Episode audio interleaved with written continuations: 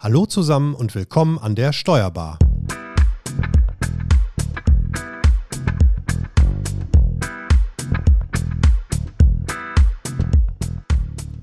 Wir sprechen heute über das Thema Jobattraktivität Generation Z. Wie arbeiten verschiedene Generationen in einer Kanzlei zusammen?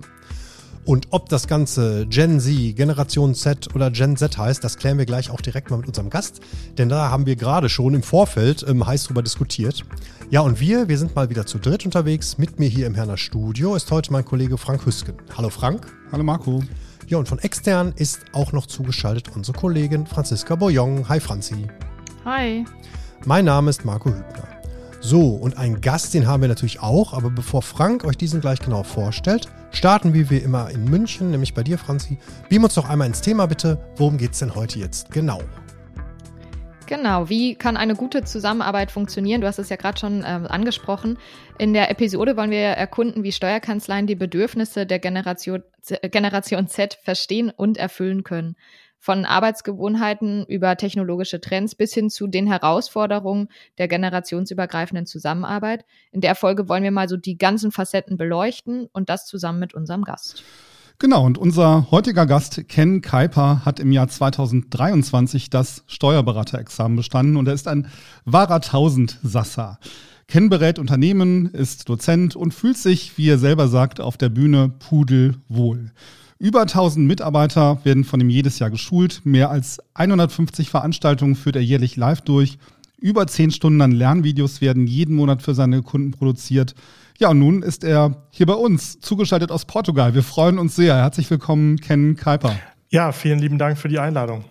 Ja, super, schön, dass du da bist. Äh, man hat es gerade schon äh, bei mir auch gemerkt, als ich angefangen habe. Äh, ich für mich oft bei dem Begriff Generation Z.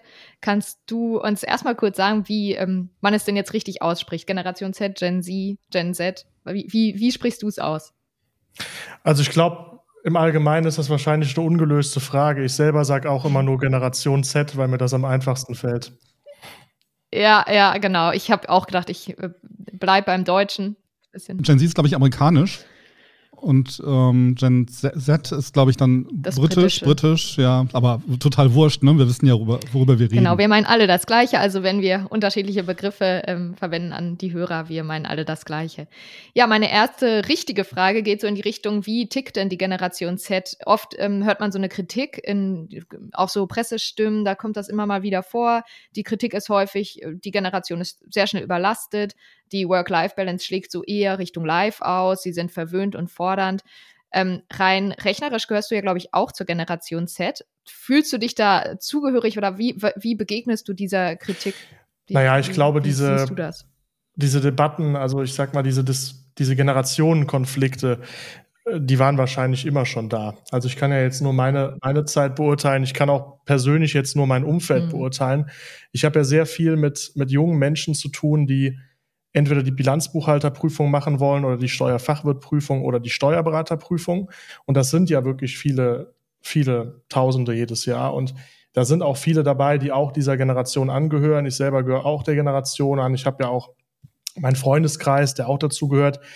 Und mit den Leuten, mit denen ich mich jedenfalls umgebe, da muss man sagen, das sind schon Leute, die was, die was in ihrem Leben erreichen wollen, die sehr ambitioniert sind, also das ist jetzt nicht das klassische Klischee von, äh, wir lassen um 15 Uhr den Stift fallen und gehen erst, gehen erstmal zur Yogastunde.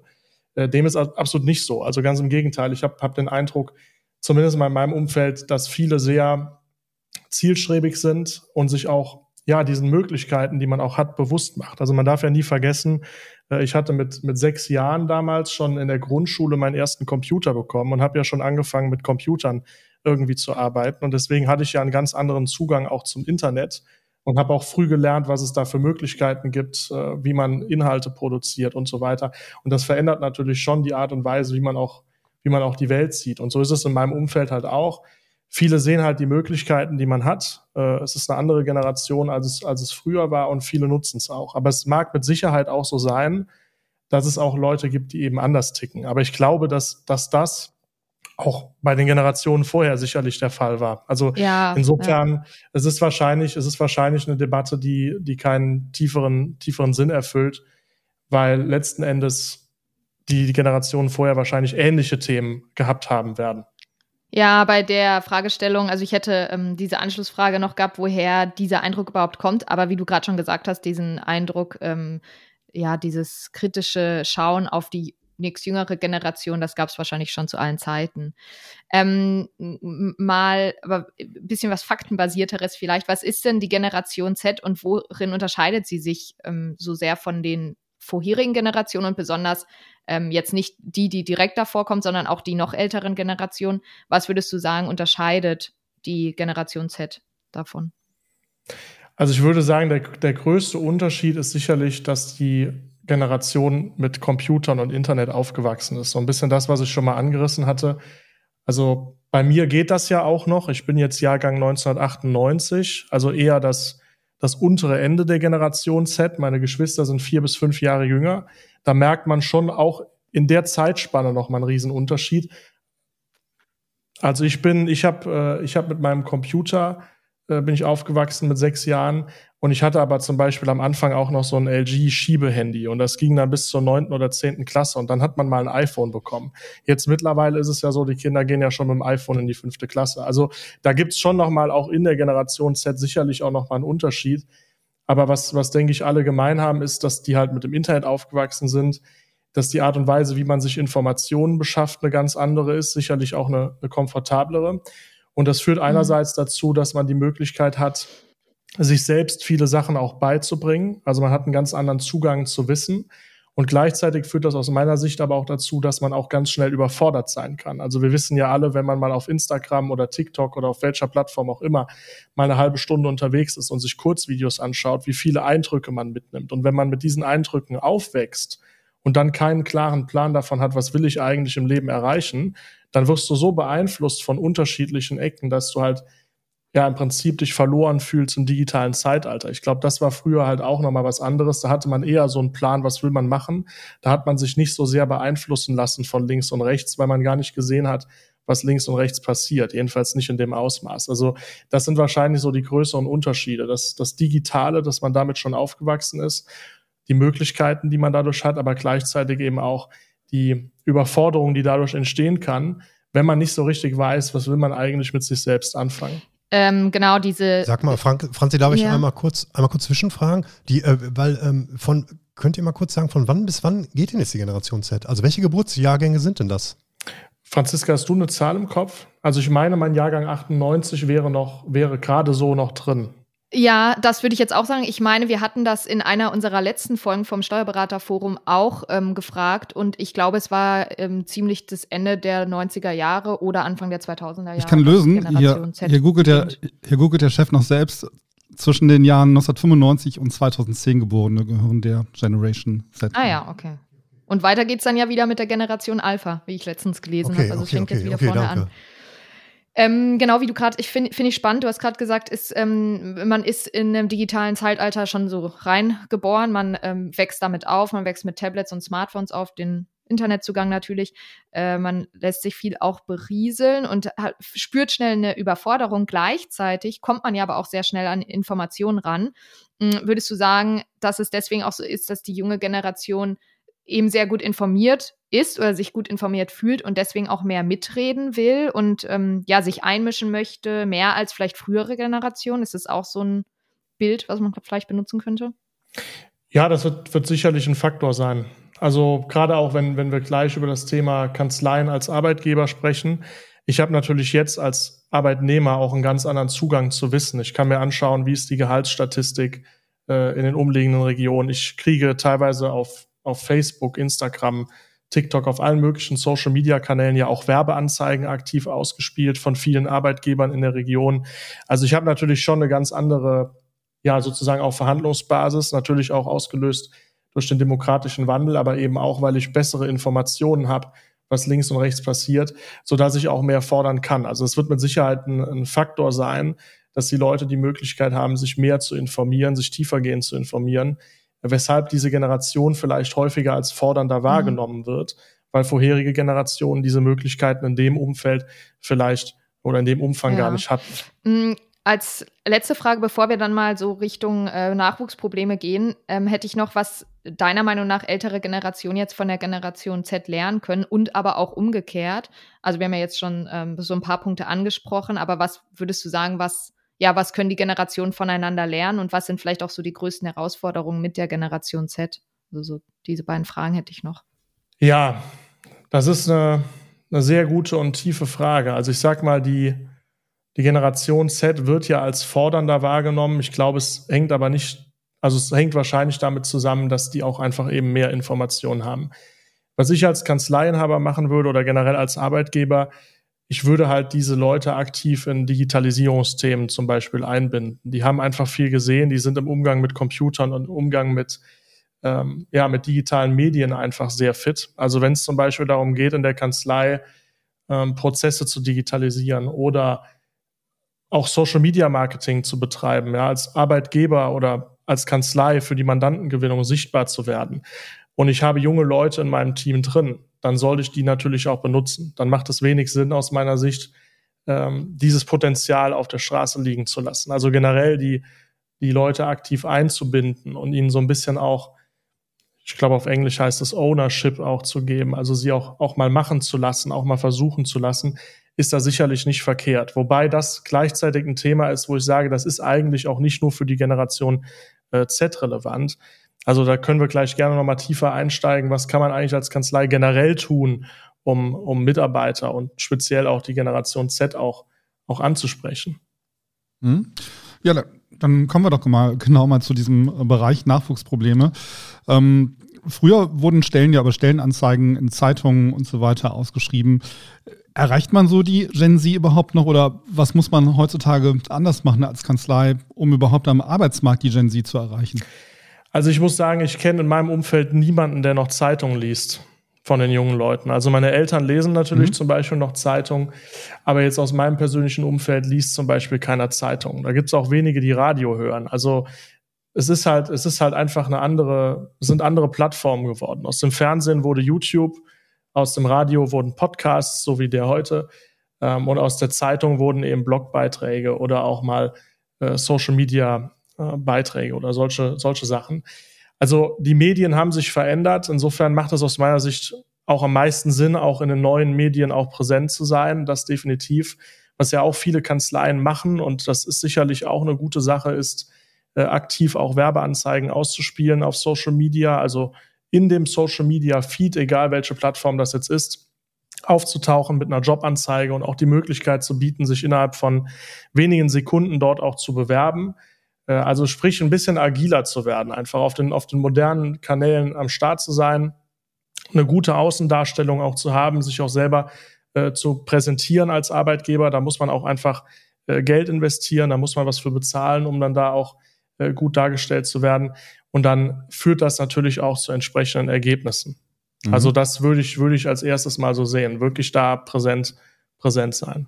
Ja, können wir sogar aus eigener Erfahrung sprechen, weil ja auch äh, Podcast-Werbung ein Thema ist. Ne? Wir haben bei Ansteuern ganz viele Kanzleien, die Werbung schalten, weil sie dort eben über HR ähm, ähm, neue Kolleginnen und Kollegen suchen. Also da bedienen sich tatsächlich dann die Kanzleien auch ganz neuer Medien und bei Instagram und, und ähnlichen Social Media ähm, Kanälen wird ja auch kräftig Werbung gemacht. Ich glaube, das hat sich wirklich verändert.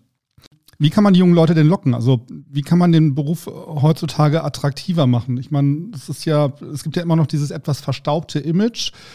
Die Gen Z möchte ja vermutlich ähm, nicht in einer, einer verstaubten Kanzlei arbeiten, sondern in einer ja, modernen, attraktiven Kanzlei. Wie werde ich denn attraktiv als Arbeitgeber für die Zielgruppe?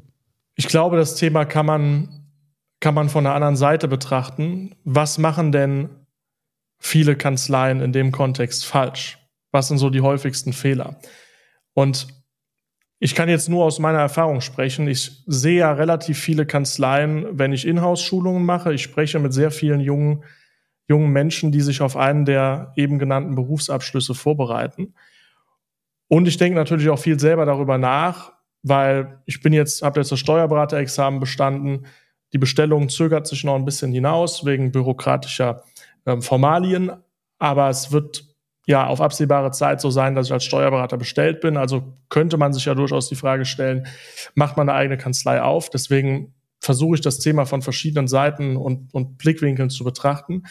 Und ich glaube, der, der größte Fehler, den man als Kanzlei in der heutigen Zeit machen kann, ist nicht zu verstehen, was eigentlich der Job als Kanzleiinhaber ist. Also meines Erachtens ist ein Kanzlei-Business eigentlich ein People-Business, weil die, weil die Wertschöpfung in der Steuerberatungskanzlei entsteht ja dadurch, dass unsere Mitarbeiter Steuererklärungen, Buchhaltungen, Jahresabschlüsse und so weiter fertigen. Das heißt, die Wertschöpfung wird vom Personal geschaffen.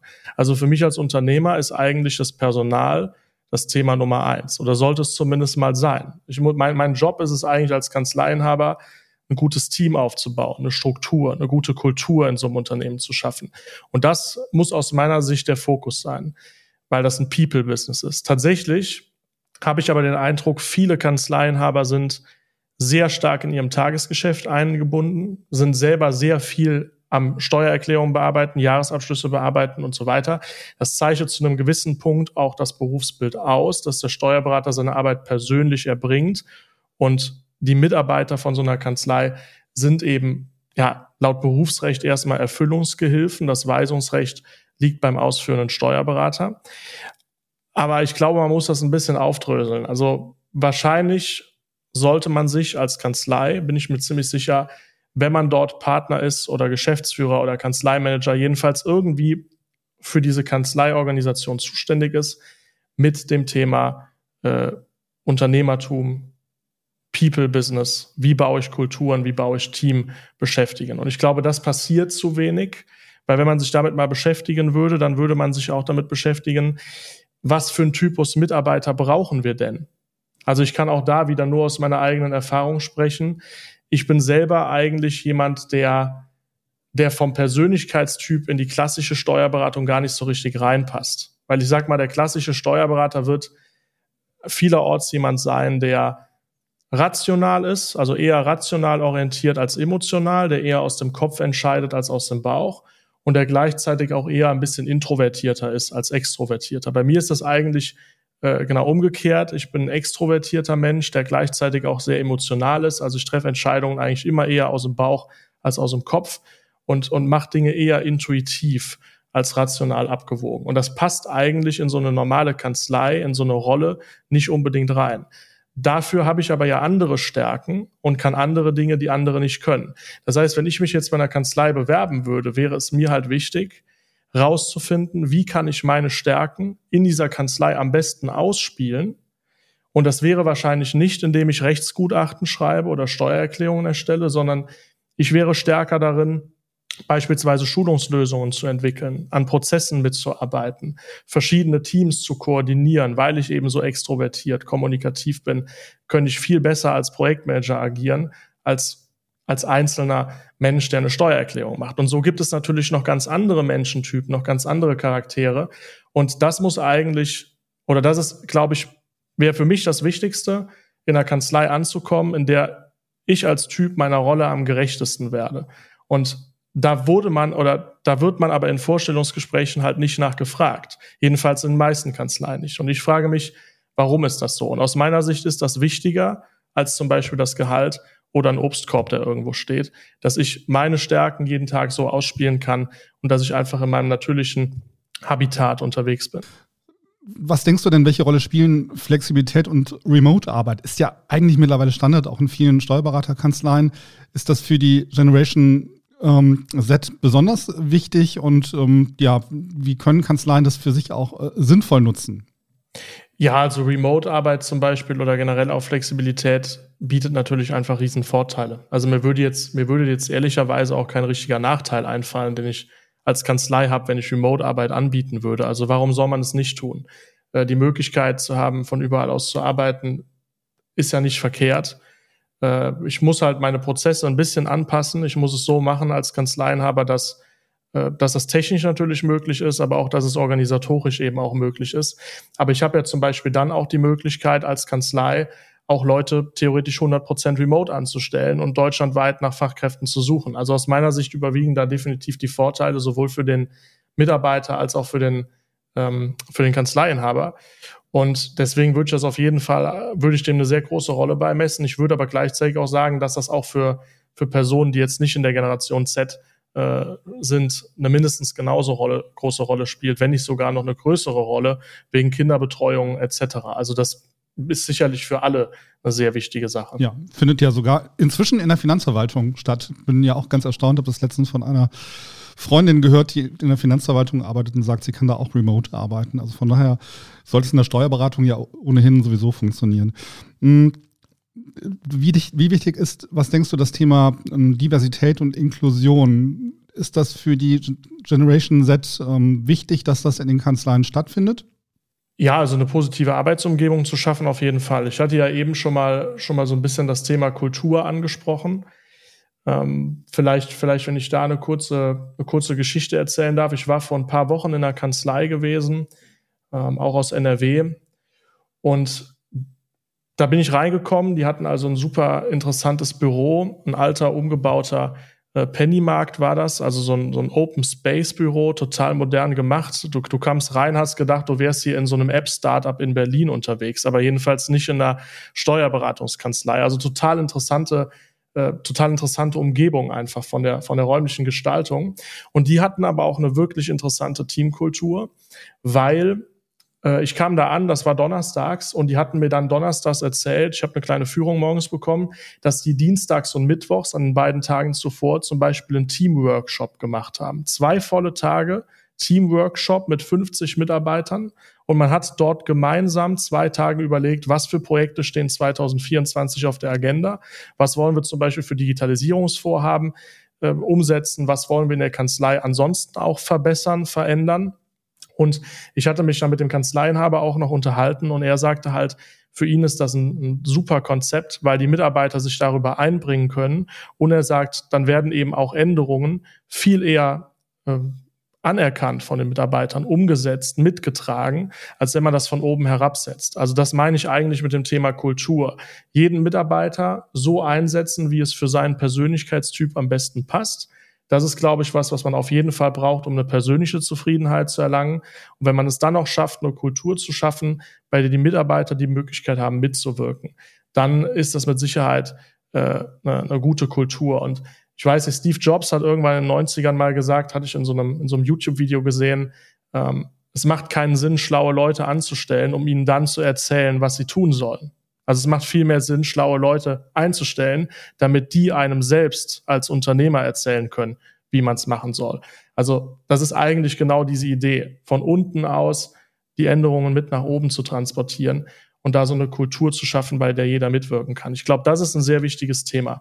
Was jetzt Inklusion an sich betrifft oder so Dinge wie eine Frauenquote, ich glaube, da ist die Steuerberatungsbranche sowieso äh, sehr fortschrittlich. Also in den meisten Kanzleien da arbeiten sehr viele junge Menschen, auch sehr viele weibliche Personen. Da hat man jetzt nicht den Eindruck, dass jetzt hier irgendwie nur Männer arbeiten würden oder sonst was. Also das ist sicherlich, also jedenfalls aus meiner Wahrnehmung, kein so großes ähm, Problem. Ja, es gibt schon noch solche Kanzleien, ne, die nur aus Partnern und nicht aus Partnerinnen bestehen und dann viele Mitarbeiterinnen da sind. Also das gibt es ja schon, schon noch. Also ich glaube, da gibt es noch ein bisschen Nachholbedarf. Ja, das stimmt. Genau. Ja, ich würde dann einfach mal an dich, Marco, übergeben und du wolltest, glaube ich, noch so ein bisschen in die persönlichen Erfahrungen von Ken. Ja, genau. Ich habe mir so ein paar Fragen aufgeschrieben, die so ein bisschen per persönliche Erfahrungen ähm, von dir beinhalten oder nach denen wollte ich fragen. Jetzt hast du gerade schon diverse Beispiele gebracht, also ein paar Sachen von mir hast du schon, äh, hast du schon quasi beantwortet von den Punkten, die ich hier habe. Ähm, also Geschichten aus dem Alltag. Jetzt hast du gerade ein Beispiel gehabt, ähm, was, wo es extrem gut geklappt hat. Hast du vielleicht auch Interesse halber mal was, was nicht so funktioniert hat? Kann man da sagen, wo, wo die Einbindung der Generation nicht läuft? Ja, also ich muss sagen, ich persönlich bei der Kanzlei, bei der ich bisher tätig war, das war, war ein guter Arbeitgeber, gute Kanzlei. Kann ich also gar nichts, gar nichts Negatives zu sagen. Und die Kanzleien, die ich schule, da habe ich jetzt auch nicht den Eindruck, dass, dass es da anders wäre. Ähm, ich weiß aber aus dem Gespräch mit vielen Teilnehmern, also ich kriege regelmäßig WhatsApp-Nachrichten, ähm, von Teilnehmern, die fragen, was sie machen sollen oder die meine Einschätzung wünschen. Und aus diesem Umfeld weiß ich, dass viele mit ihren Jobs eben nicht zufrieden sind. Und was die mir zum Beispiel erzählen, so Gründe, warum die zum Beispiel gehen, ist, äh, weil sie das Gefühl haben, sie können sich da nicht weiterentwickeln. Ja, sie sollen zum Beispiel die ganze Zeit Buchhaltungen machen, dann sagen sie, ich würde aber gerne mich mal an Jahresabschlüssen versuchen. So, und das ist natürlich ein Thema, wenn jetzt ein Mitarbeiter sagt, er will sich am Jahresabschluss versuchen. Man muss den natürlich weiterbilden, weiterentwickeln. Jahresabschlussbearbeitung ist deutlich anspruchsvoller als eine normale Buchhaltung. Also man muss natürlich Geld investieren und man muss natürlich auch sich die Zeit nehmen, äh, so einen Mitarbeiter auch mal an die Hand zu nehmen und ihm erstmal leichte Jahresabschlüsse äh, zu geben. Aber dann hat so ein Mitarbeiter natürlich auch die Möglichkeit, sich da auch zu entwickeln und hat das Gefühl, ich komme voran. Und da gibt es aber auch viele, viele Kanzleien, jedenfalls vom Hören sagen, die dann eben sagen, nein, du machst Buchhaltungen, dafür bist du hier eingeplant, wir brauchen keine Jahresabschlüsse von dir, wir haben andere Leute, die Jahresabschlüsse erarbeiten und die einem dann nicht so einen persönlichen Wachstums ähm, ja, Vorteil bieten. Oder was auch ein Thema ist, äh, hatte ich jetzt gestern erst wieder eine, eine WhatsApp-Nachricht von einer Teilnehmerin bekommen, die dann rausfindet, dass sie viel weniger Geld bekommt als alle anderen. Also die die gleiche Qualifikation hat und wohl auch eine ähnliche Arbeit macht. Das ist natürlich immer schwer von sich selbst einzuschätzen, aber eben deutlich schlechter bezahlt wird, weil es halt so verhandelt wurde. Also auch eine intransparente äh, Gehaltsstruktur. Ich bin sowieso ein Freund davon, solche Dinge auch möglichst transparent zu machen. Was spricht denn dagegen? Ähm, ja, einfach eine Preisspanne anzugeben öffentlich und zu sagen, jemand, der Steuerfachwirt ist, der bewegt sich in der und der Spanne und wer eben mehr Berufsjahre hinter sich hat, wer mehr Erfahrung hat, ist vielleicht eher am oberen Ende und der, der gerade einsteigt auf dem Level, der ist eher am unteren Ende. Aber was spricht dagegen? Äh, blöd ist dann halt wirklich, wenn so Mitarbeiter das dann mitbekommen, dass sie, dass sie ein ganz anderes Gehalt bekommen als andere, weil sie sich vielleicht selber schlechter verkauft haben, weil sie eben nicht so verhandlungsstark in Vorstellungsgesprächen sind und das dann so eine Unzufriedenheit schürt, weil die sagen, ich mache doch die gleiche Arbeit und krieg hier irgendwie seit drei Jahren weniger Gehalt. Das kann doch alles nicht wahr sein. Also das sind so die, die Geschichten, die ich höre. Und da bin ich auch wieder bei dem Punkt von eben, meines Erachtens sind Steuerberatungskanzleien ein People-Business. Es geht darum, ein Team aufzubauen, eine Kultur zu schaffen, weil da findet die Wertschöpfung statt. Und dann ist es aus meiner Sicht einfach nicht fair, dort zum Beispiel solche Unterschiede zu machen oder generell irgendwie, ähm, ja, die, die Mitarbeiter nicht wertzuschätzen. Und dann braucht man sich auch nicht zu wundern, wenn die dann entsprechend äh, gehen. Und ich, und ich sage immer, wenn Mitarbeiter vielleicht auch, auch nicht so gut ist, gibt's ja auch. Ja, ich will jetzt also auch keine ähm, Steuerberatungskanzleien da irgendwie ähm, ja, an, bloßstellen oder so. Es gibt ja durchaus auch Mitarbeiter, mit denen es schwierig ist, wo man viele Sachen immer wieder korrigieren muss bei den Buchhaltungen und die das einfach nicht so, äh, nicht so gut hinbekommen. Aber auch dann, äh, was, was kann ich denn als Kanzlei machen, um diesen Mitarbeiter irgendwie besser zu qualifizieren? Gibt es da noch irgendwas? Und ich merke das halt bei den, bei den Prüfungsteilnehmern immer, wenn ich Unterricht mache. Mein persönliches Credo ist, es gibt keine Teilnehmer, die äh, die irgendwie zu schlecht wären oder nicht, nicht intelligent genug, sondern wenn das jemand nicht verstanden hat, dann habe ich es ihm nicht gut genug erklärt. Das ist meine persönliche Einstellung dazu. Dann muss ich halt da gucken, dass ich als Dozent einen besseren Erklärungsversuch finde, dass ich wirklich jedem von den 200 Leuten, die jetzt hier bei einem Online-Webinar sind, das Thema so zeigen kann, dass es jeder verstanden hat. Das ist das, ist das was ich tun kann.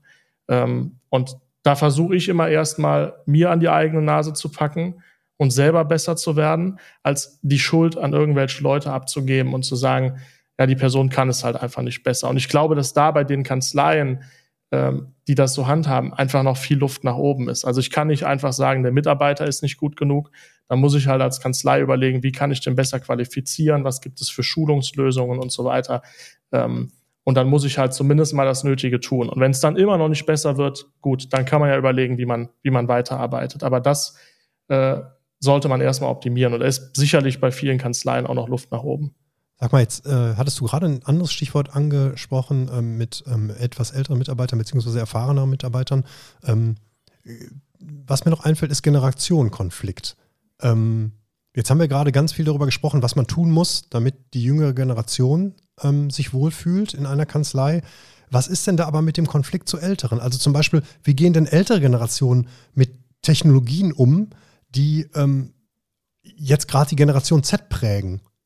Gibt es da eher eine Ablehnung oder schafft man das, alle auf einen Nenner zu kriegen, dass sich alle Generationen wohlfühlen? Ja, ich glaube, das ist wieder was, was mit der Teamkultur zusammenhängt. Das ist eigentlich ein Thema der gegenseitigen Wertschätzung. Also wenn ich in eine Kanzlei reingehe als Mitarbeiter, ich bin jetzt 25 Jahre alt, dann ist mir natürlich bewusst, dass ich einen anderen Zugang zur Technologie habe als jemand, der vielleicht 60 oder 65 ist und sagt, ich habe noch ein paar Jahre bis zur Rente und ähm, der da so ein bisschen, bisschen änderungsscheu ist oder sagt, äh, ich habe hier so meine Prozesse, ich mache das seit 30 Jahren so. Und ich persönlich handhabe das dann immer so, dass ich sage, ey, ich habe da Respekt vor. Ja, die Person hat 30 oder 40 Jahre mehr Berufserfahrung als ich.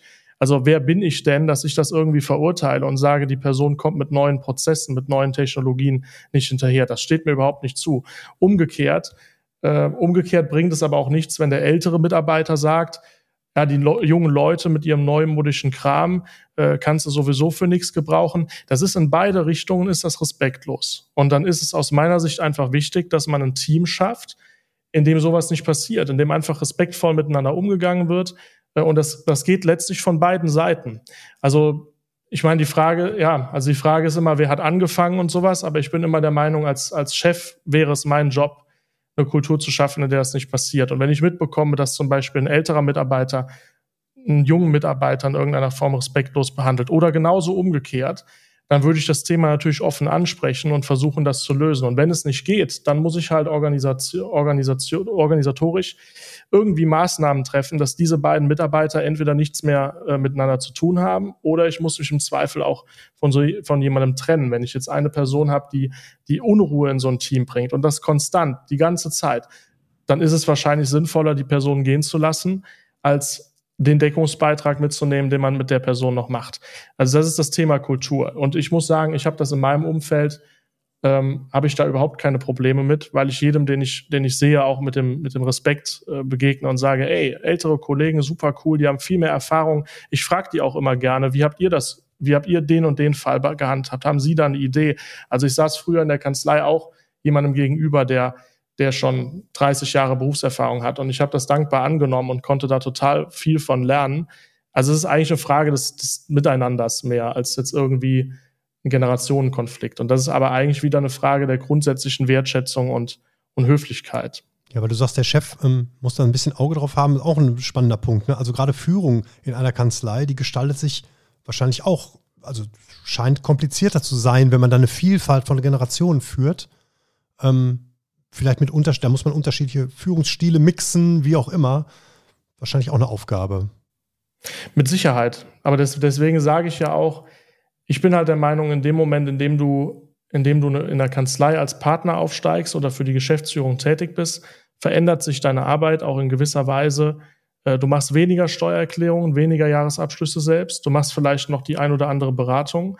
Aber eigentlich ist dein Job, dieses Team zu managen, diese People aufzubauen. Und das, das muss man halt aus meiner Sicht verstehen. Und ich, ich muss sagen, ich kenne halt viele Kanzleien, die das verstanden haben. Die haben auch überhaupt kein Recruiting-Problem. Die laufen alle super profitabel. Und man merkt, die haben auch unternehmerische Prozesse. Also wenn, wenn da jetzt jemand hingehen würde von den Geschäftsführern und würde seinen Anteil verkaufen, das hätte auch einen gewissen Wert, weil da könnte jemand reinkommen und der Laden würde unabhängig von der persönlichen Arbeitszeit oder Arbeitskraft trotzdem gut weiterlaufen. Das ist halt ein Unternehmen. Und dann gibt's halt die vielen anderen Kanzleien, und das wird sicher, sicherlich der Großteil sein, die immer noch das Problem haben, dass die Chefs eigentlich zu sehr im Tagesgeschäft hängen. Und deswegen, das, den, den Sprung muss man halt irgendwie schaffen. Und ich glaube, der Sprung vom selbstständigen Steuerberater zum eigentlichen Unternehmer, zum Geschäftsführer, der ist auch schwieriger zu schaffen als der Sprung vom angestellten Steuerberater zum selbstständigen Steuerberater. Der Sprung ist mit Sicherheit viel größer, weil man ganz neue Fähigkeiten und, und Talente auch entwickeln muss. Aber dann muss man sich halt damit beschäftigen. Das ist, ist so meine Meinung damit. Deswegen zögere ich persönlich auch noch ein bisschen davor, eine Kanzlei zu gründen, weil ich sage, ich kann Steuerrecht, ich bin da gut drin, aber für die anderen Sachen, Mitarbeiterführung, da muss ich mir noch viel drauf schaffen. Und im Zweifel warte ich damit lieber noch vier, fünf Jahre, lerne die Zielgruppe noch viel besser kennen über meine ganzen Seminare, verstehe viel besser, wie die Menschen funktionieren und mach's dann halt in fünf Jahren und gründe dann eine Kanzlei. Ähm, aber das bringt mich tatsächlich zum Zögern, weil ich weiß oder weil ich davon überzeugt bin, dass das mit Sicherheit der wichtigste Grund ist oder der wichtigste Punkt ist. Ja, total spannend. Jo, habt ihr noch Fragen? Bin ganz fasziniert, wie vielschichtig das Thema ist. Ja, spannend. Ich höre ne? ganz, ganz fasziniert zu, ja. Ähm, okay, haben wir denn noch, äh, äh, Franzi, hilf mir mal, weitere Infos, Show Notes, irgendwas, was wir noch äh, ankündigen können? Ja, Ken, äh, du bist ja auch Autor der NWB-Zeitschrift und ich glaube auch bei Steuer und Studium, ne? Also da finden unsere Hörer auch mehr von dir. Und ansonsten noch der Hinweis, dass ähm, ja alle gerne auch in die, immer in die Datenbank schauen können, in die NWB-Datenbank. Da findet ihr auch Artikel und Aufsätze zum Thema. Okay, dann wären wir durch. Am Ende der Sendung angelangt. Ken, nochmal vielen Dank fürs Gespräch. Hat sehr viel Spaß gemacht. Vielen lieben Dank für die Einladung. Ähm, und wir bedanken uns natürlich auch bei euch da draußen fürs Zuhören. Ähm, Wenn es euch gefallen hat, dann gilt wie immer, wir freuen uns über Kommentare aller Art. Schreibt uns einfach an die steuerbar.nwb.de. Eine etwas neuere E-Mail-Adresse haben wir jetzt da. Ähm, oder aber ihr abonniert uns bei YouTube oder ihr liked uns dort oder vergebt uns Sterne im Podcast-Player. Macht einfach überall einen Daumen hoch, wo ihr uns auch immer hört. Das würde uns super freuen. Ja, damit macht's gut, bleibt weiterhin gesund und ciao zusammen. Ciao, danke. Tschüss. Tschüss.